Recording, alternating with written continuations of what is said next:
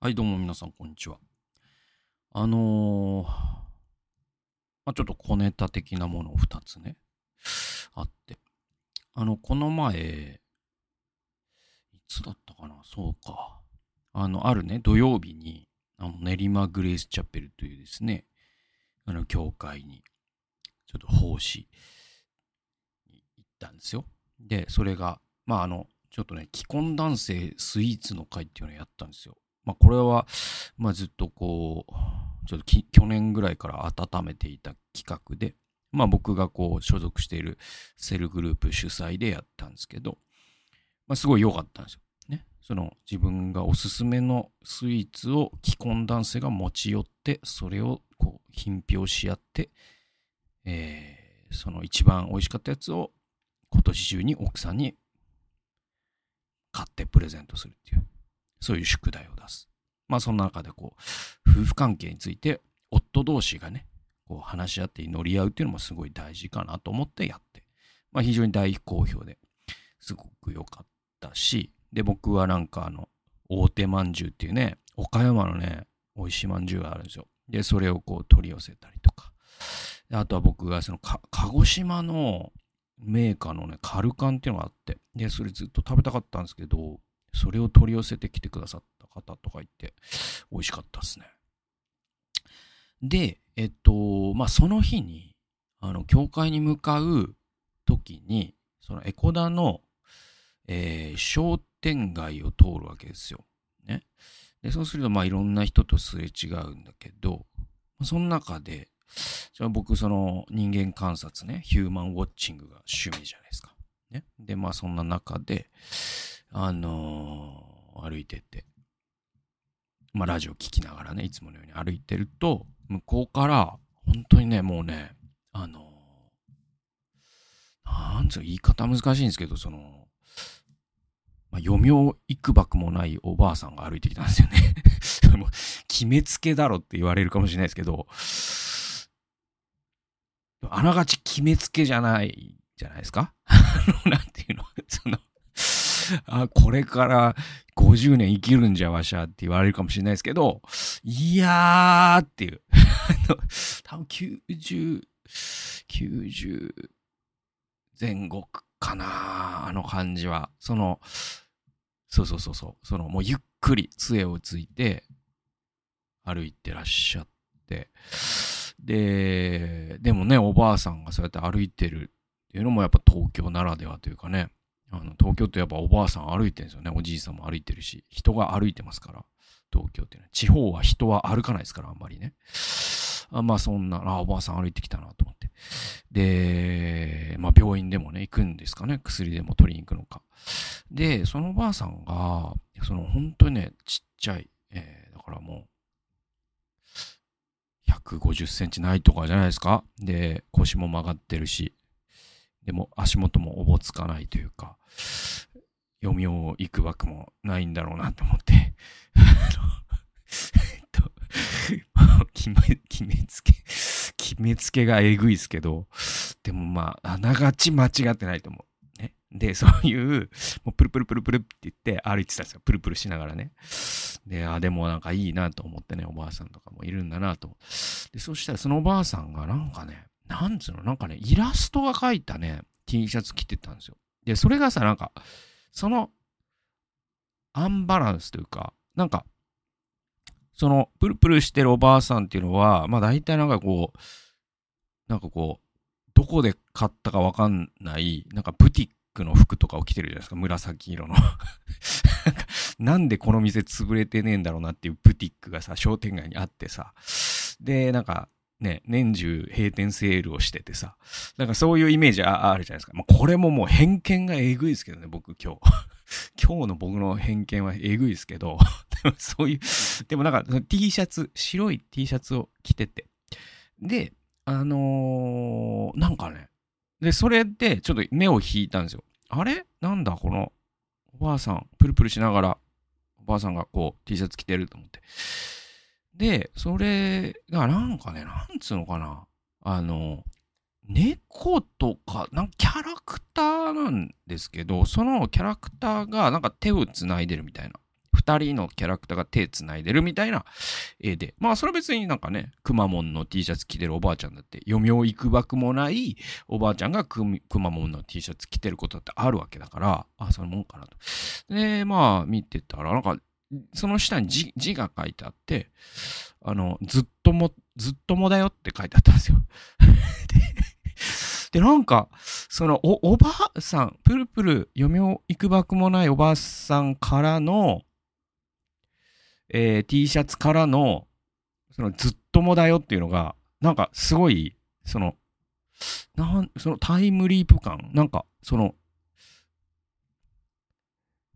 だからそのお、おばあさん、なんだろう、ずっともだよっていうのは、ずっともっていうのはさ、なんかさ、その中学生とかがさ、プリクラとかでさ、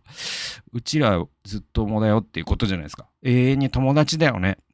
おばあさんになるまで、うちらは友達、親友だよねっていうのがずっともに込められたメッセージなんだけど、そのおばあさんがずっとも来てると、もう、もうずっともだった人のことを思い出してる風になっちゃう感じっていうか、その、ね、なんか、そそう、その、急にこう未来の話が過去の話になっていって、なんかこう、すごく、あのー、いいすれ違いだったなって思ったんですよね。で、長生きしてくださいねって思ってね。まあ、ちょうど敬老のシーズンでもありましたから。大丈夫かなこの話。コンプライアンス的に大丈夫かわかんないですけど。で、えっと、あともう一個が、えっとね、これはまた全然違う話で、僕本当に最近ね、名言に出会ったんですよ。で、それが、あのー、僕あの筋トレしてて、で、筋トレ YouTuber の動画を結構見るわけです。で、それはやっぱ、なんだろう、もう、もうなんか、ルーティンというかさ、なんか寝る前とかが、歯磨いてる時とかが多いんですけど、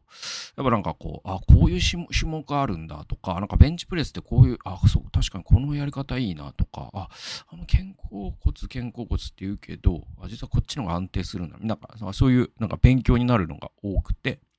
まあ、だからその、ジュラシック木沢さんだったり、加トちゃんさんだったり、コアラコアラシさんだったり、あ誰かな？あとね、B レ B レジェンドのね、公式チャンネルがすげえいいっすね、最近だとね。まあめちゃくちゃ正しいこと言ってるし、なんかこう、筋トレ YouTuber で僕ちょっと苦手なのが、なんかやからっぽい人苦手なんですよ、なんか。ちょっと怖い、怖いじゃないですか。なんか筋肉ある人が、ただでさえさ、筋肉ある人って怖いのに、やから要素が加わってくるともうなんか見てらんなくて僕。見れないんですよね。だからこう、で、そういう意味で B レジェンドの公式チャンネルはめちゃくちゃこう、なんていうかな、うん、あの、本当にこう、シビアにストイックにスポーツマンとして、えっ、ー、と、何あの、えっ、ー、と、ウェイトリフティングっていうかね、そういうのをやってこられた選手たちが解説してくれてて、すごくバランスの取れた情報だし、あ、いいなと思って。で、そういうの見るわけよ。で、そんな中で、なんかね、僕、あの、筋トレの中で、僕、その、いつも言ってるけど、いつも言ってねえか。あの、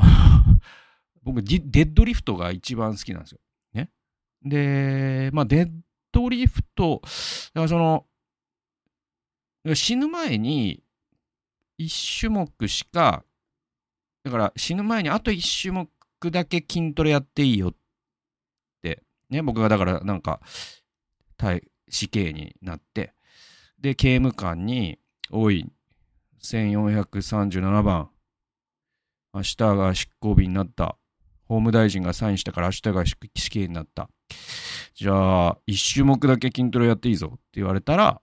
じゃあデッドリフトでお願いしますって言うんですよ、僕。ね。で、ぐらい筋、そのデッドリフトが好きなんですよね。で、あのー、なんだろう、なんかね、デッドリフトってね、なんかね、こう筋トレの中で特別で、あの、スクワットももちろんすごいし、ベンチプレスも面白いんですけど、やっぱデッドリフトなんですよね。なんだろう、一番動員する筋肉の数が多い種目で、一番重量も扱えて、なんだろうな、なんか一番こう、やったな筋トレをしたな、今日はっていう、なん、やっぱ、その筋トレ後のプロテインが一番うまいのが、デッドリフトなんですよね。僕にとってはね。うん。で、えっと、なんかね、デッドリフトのをした方がいいぞみたいな動画な、誰の動画か忘れたけど、ジュラシック木澤さんだったかな。で、それのなんかコメント欄のコメントに、すげえ名言を書いてる人がいて、うわ、この人いいこと言うわ、と思ったんですけど、これちょっと僕本当にこう、あの、書道の人に頼んで書いて額に飾って貼っときたいぐらい名言だなと思ったんですよ。いや、それが、もうほんと1回しか言わないですからね。えっと、ベンチプレスは態度を大きくし、デッドリフトは体を大きくし、スクワットは人間を大きくするって書いてあって。うわー、名言や。なんか、信玄とかにあったかなこういう箇所。多分ないか。ないけど、あのー、すごくないですか？ほんとそうだなと。本当にそう。本当にそうなんですよ。だから、この筋トレしてる人はもう絶対わかると思うんですけど、本当にその通りなんですよ。結局そのね、ベンチプレスをすげえやる人って、その未責野郎が多いわけですよ。その結局一番自分が鏡に映るし、なんかこう、大胸筋がでかいっていうのはなんかこう、やっぱやからに多い気がするんですよね。で、やからほどベンチプレス頑張って、その胸をでかくして、そしてこうなんかタンクトップとか着て胸張って歩いて肩とかぶつけてくる感じっていうか、なんかベンチプレスは態度でかくします。で、やっぱね、デッドリフトを真面目にやってる人は確かに体でかいんですよ。で、このね、デッドリフトが体を大きくするっていうのも本当に深くて、あの、結局、そのね、デッドリフトってどこがでかくなってるか全然わかんないんですよ。ね。で、その、ただただ背中をでかくしたいなら、ラットプルダウンとか、チンニングとか、ワンハンドローとか、ね、ベントオーバーローとか、いろんないい種目があるし、いいマシンもあるから、そっちの方がもしかしたら合理的なのかもしれない。だけど、なんかね、デッドリフトを結構高重量で真面目にやり続けてる人は、なんかね、そこはかとなくでかくなっていくっていうか、なんか漠然とでかくなっていくっていうか、なんか、そのどこがどうでかくなったかわかんないけど、全体がでかくなっていってるんですよ、多分、デッドリフト。だからそういう種目なんですよね。やっぱそれ、その体の裏側が全部、その使われるから、やっぱそれがその体のアウトラインとかを変えていくんだと思うんですよね。ハムストリングももちろんね、強くなるし、で、そのハムストリング強くなると他の筋トレも上手になるんですよね。その体をこう、上半身を腰で支える癖がなくなるから、で、またその、脊柱起立腱筋とかで、その体の厚みも出るし、だからなんかどこがでかくなったかわかんないけど、体がでかくなっていくっていうのは確かにデッドリフトなんですよね。で、最後のそのスクワットは人間を大きくするっていうのもほんとそうで、ほんとそうなんですよ、これ。だから、あのー、なんだ、あの、スクワット頑張ってもあんま報われないんですね。なんていうの、その、結局その足をさ、まああの、特に今フィジークが今流行ってるのは、みんなスクワット嫌いだからって言われてて あの、フィジークって、とボディビルの一番の違いは、あの、衣装なんですね。で、えっと、フィジークって結構こう、膝丈ぐらいまである水着？なんかこう、湘南のさ、なんかその、湘南の海岸で遊んでる人がね、えっと、履いてるような、なんかこう、ヤシの実とかが書いてるあの水着の感じわかります？トランクス水着っていうかさ。で、あれ、膝丈ぐらいまである、膝上ぐらいまであるから、だ大体四頭筋とかハムストリングがいくらでかくなってても、フィジークであんま評価の、ね、全く細々だったらダメですよ。だけど、そこをでかくなったことがそもそも見えないんですよ。だけど、ボディービルっていうのはビルパンって言って、もう本当にこうあの、ブーメラン履くじゃないですか。ね。そうするともう、もろに大胸筋とか、ね、あの、ハムストリングが評価されるんですよ。ところがですよ、その、大、ね、あ大大大腿四頭筋ね。大腿四頭筋とかハムストリングが評価されるんですけど、大腿四頭筋ハムストリング、つまり、その足の筋肉っていうのは、一番大変なんですよ。でかくするのが。で、まあ一番その、でかい筋肉でもあるし、とにかく足を追い込むっていうのはもう本当に辛いの。もうゲロ出るぐらい辛いですよ。で、スクワットっていうのは、まずそのもう本当にもう高重量で高セットスクワット、バーベルスクワットやったらもう本当に人によっては吐く人もいるし、脳が酸欠になっちゃうから、めちゃくちゃ息切れるし、あとは何よりデッドリフト以上にスクワットはね、怖いんですよ。あの、やる前に恐怖があるんですよ。で、これはやっぱそのバーベル担いですかってやった人にしかわからない恐怖なんですけど、その50キロ、60キロぐらいまでは全然いいんですけど、これがね、80キロだ、100キロだなってくると、僕も100キロだとフルスクワットは全然できなくて、ハーフかクォーターぐらいですけど、でもやっぱ100、120とか担いだことはある。ね？それクォーターとか、えっと、ハーフですけどね。で、そうすると、もう本当にもうね、怖いんですよ。で、これで潰れたらなんか死ぬぞみたいな怖さもあって、で、それを跳ねのけて、しかも、このその心臓破りのというか、ね。で、そのハードなトレーニングして、しかもそれが別に人に見られることはないわけじゃないですか。で、特に別に僕、ビルパンを履かないですから。ね。だから、その、人がお前足トレしてるねって言ってくれることはないわけ。その、大胸筋とか背中とかで、あ、なんか胸板熱いっすね。これはあるよ。だけど、あと前腕とかね、あ、なんか筋トレしてるんですか？あるよ。だけど、足がいくら太くても、それを言ってくれる人なんていないんですよね。誰もそんなの見てないから。ってことは、報われないことのために一番きついことをやるっていうのが、結局その、それによってじゃあ何が大きくなるかというと、筋肉よりも人間がでかくなるんですよね。手放し。手、手放し。ああ、そうなんですよ。ってことで、なんか、ほんと僕だから、なんかそういうアナザースカイみたいな番組に出たら絶対この言葉言おうと思ってるんですけど、って話です。はい。えー、ってことで、えっと、ちょっと長くなっちゃったけど、えー、今日はサタンの妨害という現実というタイトルで、えっと、ネヘミヤ記の4章17節ご紹介しましょう。えー、城壁を築く者たち、荷を担いで運ぶ者たちは、片手で仕事をし、片手に投げ槍を固く握っていた。まあ、これは、だから、その、ネヘミヤ記といえばこの光景っていう人も多いでしょう。ね。聖書をしっかり読んでる人は。つまりそのこう片手で工事しながら片手で敵と戦ったというこの光景がやっぱこうネヘミヤ記的な風景なんですよね。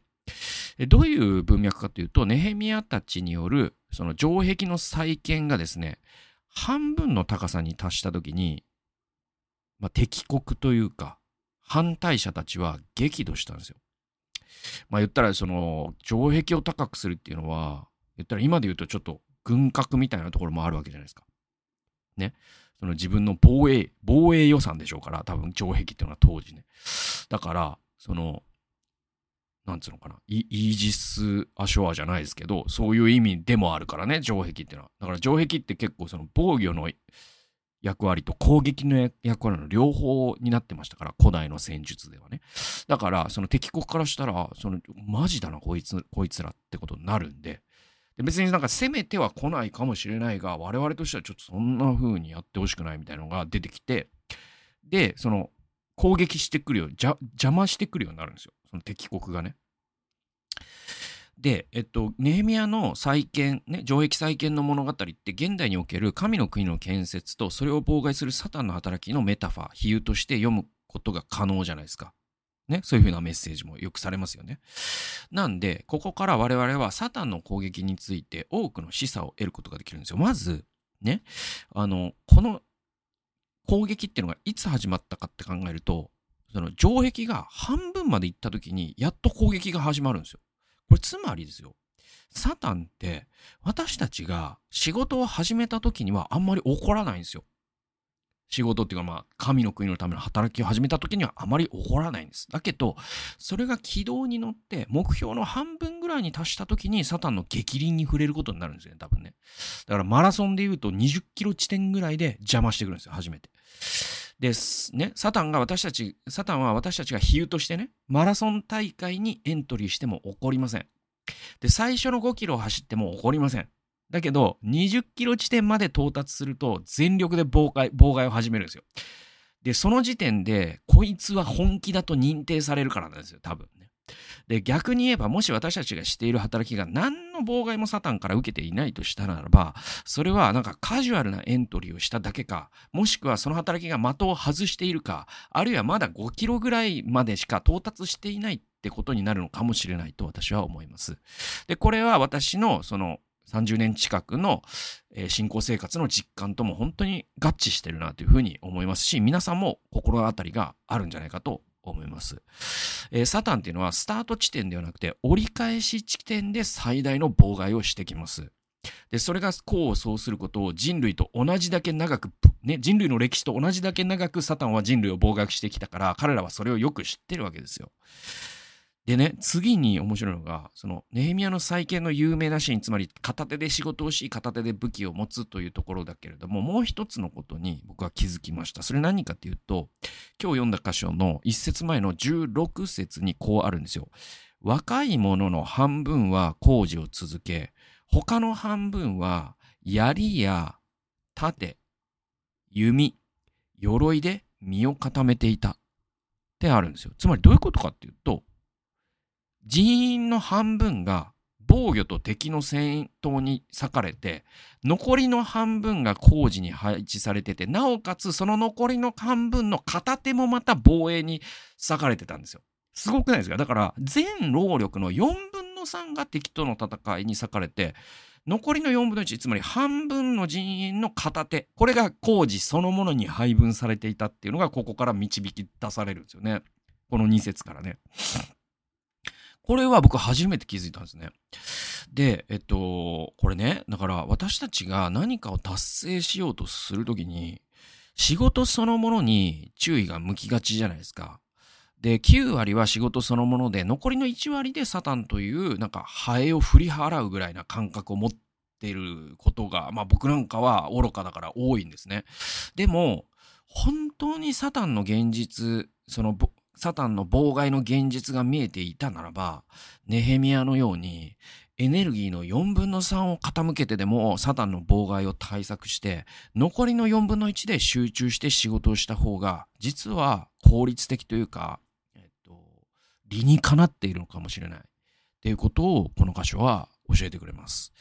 結構こういろんな種の働きをしていくときに、なんかなんでこんなにこうサタンの妨害と言えるようなことばっかりにエネルギーを割いていて、本当にやるべきことやれないって思ってるとしたら、ここを思い出す時に、いや、ネヘミヤの時も、ね、4分の3がそのサタンとの戦い、4分の1で仕事を進めたっていう配分だったっていうのが、なんかすごいヒントになるのかなと。だからその力配分を改めて考え直す、そういう契機とするってことが大事なのかなと。で、まあサタンの攻撃、何でもかんでもサタンの攻撃とかっていうのは僕は全然ね、そういう論調には組みしないですよ。だけどやっぱりこう本気で神様の働きをしていくと、やっぱりサタンの妨害っていうものにおそらく我々誰しも直面するんで、でそういったことを常に考えていくっていうか祈っていくっていうか祈ってもらったりとかね、えー、すごい大事なことなのかなというふうに思いました。ということで最後まで聞いてくださってありがとうございました。それではまた次回の動画及び音源でお会いしましょう。さよなら。